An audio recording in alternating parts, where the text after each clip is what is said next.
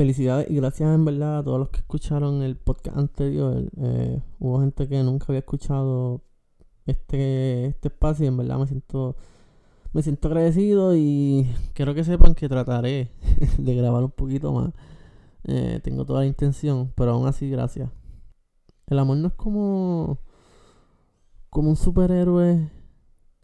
El amor no es como un superhéroe por los aires. No sé si si, si se hacen a la imagen. Eh, piensen en Superman que cuando la gente lo ve, empieza a decir, es un avión, es un pájaro, es no sé qué. Eh, pues yo veo el amor como, como eso, como un superhéroe por los aires. Porque rápidamente nosotros empezamos a decir si es un sentimiento, si es una sensación, si es una idea, si es una intención, es una decisión, o, muchas veces creemos que, que es nada. El amor tiene algo de verdad ¿Es justo el amor? Eh, hay demasiadas preguntas, verdad. Y parece que, cada quien tiene algo distinto que decir. Es, todo un acertijo, es un enredo esto del amor. Puede ser amor por una persona, puede ser amor por la vida, puede ser amor por el trabajo, puede ser amor por la patria. Eh, hay muchas, o por lo menos creemos que hay muchas clases de amor. Pero ¿acaso no es este mismo amor lo que lleva a las personas a perder la cordura y actuar de manera contradictoria a lo que sienten? En muchas ocasiones lo que sucede es que confundimos el amor con el sentimentalismo y la emotividad que aparentan ser amor. Sin embargo, son como una cortina que arropa y justifica los actos más desagradables. Actos en que, que en todo caso denigran el amor, porque no es amor. El, el sentimentalismo y la emotividad no son amor. Por ejemplo, el amante pierde la paciencia y va en contra de la persona que ama.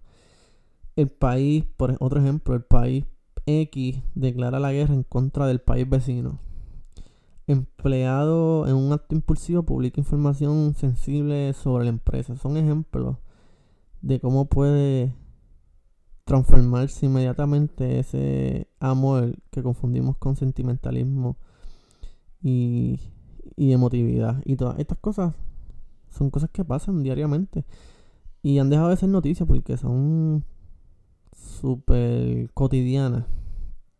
Y pregunto, ¿no eran estas personas o no eran estos países defensoras de del amor. En todos estos casos, el amor dejó de ser o nunca fue. Quien confunde el amor con emotividad casi siempre está condenado a jugárselas todas por defender su desdicha. Es común entonces escuchar los malos chistes estos que cuentan, lo bueno que fue, o las buenas intenciones que estaba de, que estaban detrás de sus actos. Eh, y como todo en la vida, cada fuerza tiene una contraparte. Y el amor es una fuerza y no se libra de esta, de esta norma. Eh, son líneas muy finas las que separan una cosa de otra. Y ante los ojos del ser humano, muchas veces puede ser imperceptible el resultado de una emoción negativa y del amor verdadero en los extremos nace la división y el amor en esencia es, polarizante y crea bando. Eh, se cree que en el amor hay privilegiados y hay víctimas, se cree que hay depredadores y hay presas. no hay puntos medios. Para el sentimental y el emotivo no hay puntos medios. O es el paraíso o es el infierno. O es la guerra o es la paz. Y ahí la disyuntiva en que el amor se ve involucrado.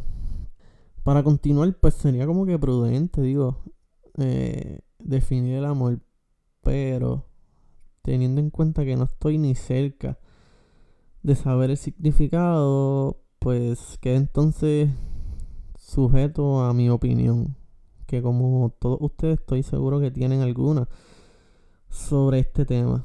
Eh, lo más simple eh, es por definitiva categorizarlo en vez de definirlo podemos decir que existe el amor romántico, podemos decir que existe el amor de padres, el amor religioso, etc.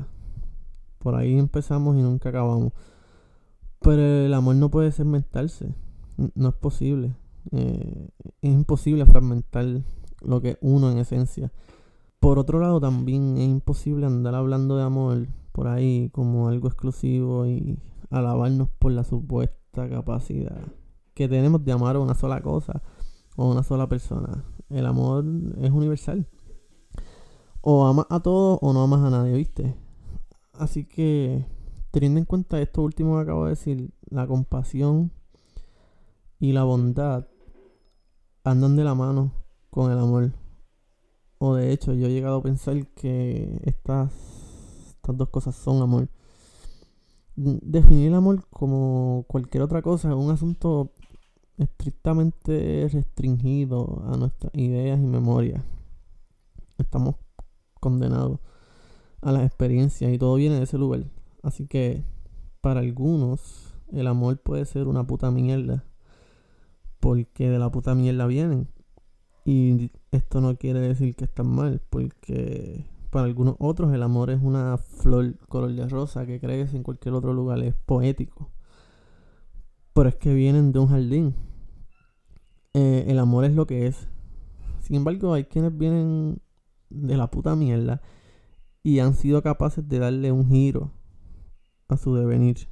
Igualmente están los que del jardín vienen y están bien amargados y lo cagan todo.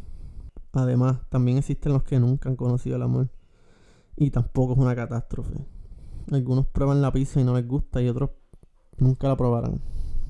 Pero hasta ahora como que solo le he hablado de mi experiencia. Mi opinión sobre el amor viene siendo pa. Igual que la de cualquier otra persona que contraste con la mía.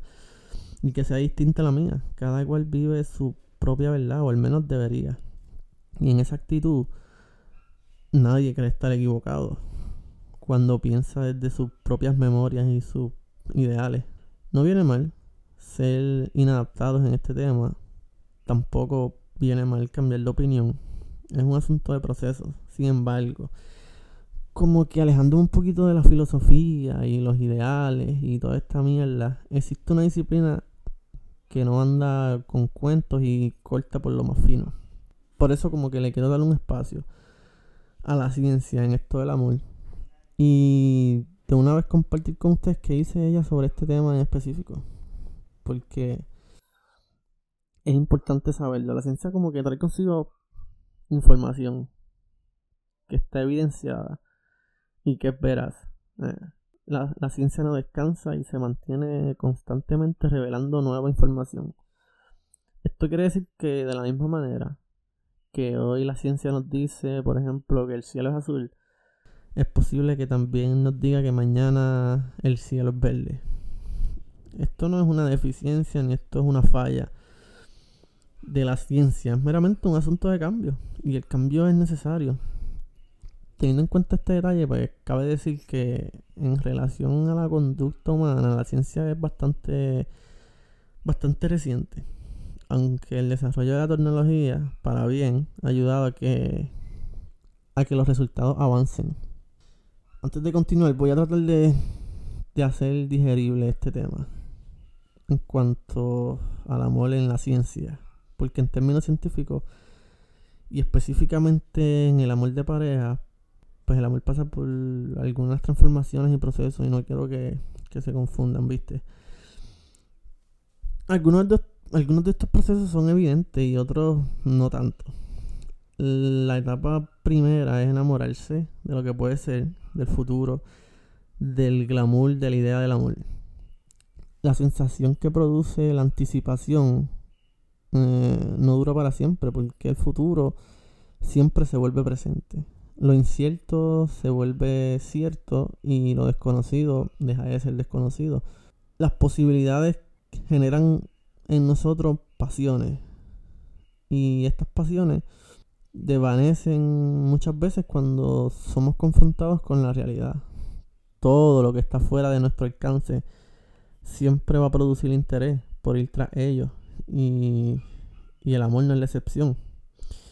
Piensen en ese viaje que andan planificando. ¿Acaso este viaje no produce sensaciones nuevas cada vez que ustedes imaginan cómo será el lugar? Pero ¿qué pasaría si tú vivieras en ese lugar? Digo, porque las personas que vienen a Puerto Rico a vacacionar eh, siempre o en muchas ocasiones quedan sorprendidos con lo que ven. Para mí o para nosotros es un poco más difícil tener esa reacción siendo habitantes del lugar. Entonces, ¿qué provoca como que esa fuerza para nosotros tener la capacidad de imaginar y de querer más? Y para ir hasta donde no hemos podido llegar. Hay algo que provoca todo esto y es la dopamina. Además de que estoy súper fascinado con esta pieza fundamental en la vida humana, lo cierto es que este neurotransmisor está involucrado en casi todo. Eh, en todo caso, el amor en las primeras etapas requiere tiempo, esfuerzo y planificación para poder lograr entonces la imagen de ese amor que visualizamos. Y la dopamina actúa de manera que podamos ir por más. Sin embargo, es importante tener en cuenta un punto fundamental. La dopamina no es infinita, pero puede renovarse. Esto es importante saberlo porque en el amor sin duda sucederá que el rush, la fuerza, el movimiento que produce la dopamina y las ganas de más va a detenerse. No es que va a quedar en cero de momento, pero sí va a reducirse. ¿Y por qué esto sucede? Debemos rendirnos entonces al perder las ganas de seguir. Eh, anteriormente, como que les comenté, que científicamente el amor pasa por, por unas etapas. Y la disminución de la dopamina es una de ellas. Cuando esto sucede, es hora de que actúen otros neurotransmisores: serotonina, oxitocina y endorfina. Al contrario de la dopamina, estos neurotransmisores y neurotransmisores no es más que una guaguita que transporta las señales entre las neuronas y las células. Estos neurotransmisores se encargan de que podamos valorar y disfrutar las cosas que tenemos, o sea, la serotonina, la oxitocina y la endorfina nos ayudan a que valoremos y podamos disfrutar las cosas que ya tenemos. Al contrario de la dopamina que provoca la búsqueda de más y más. Y que siempre nos mantiene en cierto estado de insatisfacción y de búsqueda. La mayoría de las parejas fracasan en ese justo instante en el que una de las dos personas se entusiasma o siente la necesidad de algo nuevo, de experimentar ese rush inicial que es provocado por el glamour. Y no me estoy refiriendo a glamour en términos de moda. El glamour no es otra cosa que lo que puede ser o lo que imagino que será. Estoy consciente de esto que les acabo de decir eh, y de estos procesos y de cómo actúa la dopamina y de cómo actúa la serotonina, citocina y endorfina, puede cambiarlo todo. Y de esta manera podemos evitar muchas veces la culpa de querer más o la idea de creer que ya no somos capaces de amar lo que tenemos como lo hicimos en un principio.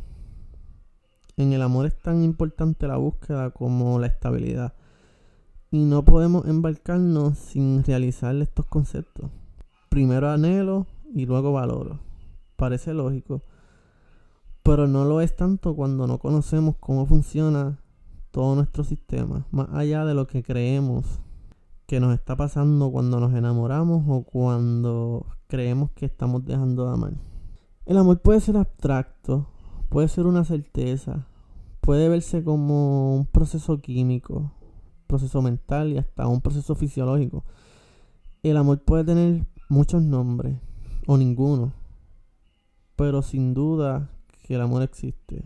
Lo que no puede el amor es destruir, lastimar, ignorar, atar o mentir. No es sentimentalismo ni es emotividad. No es solo romance y no son solo pajaritos cantando.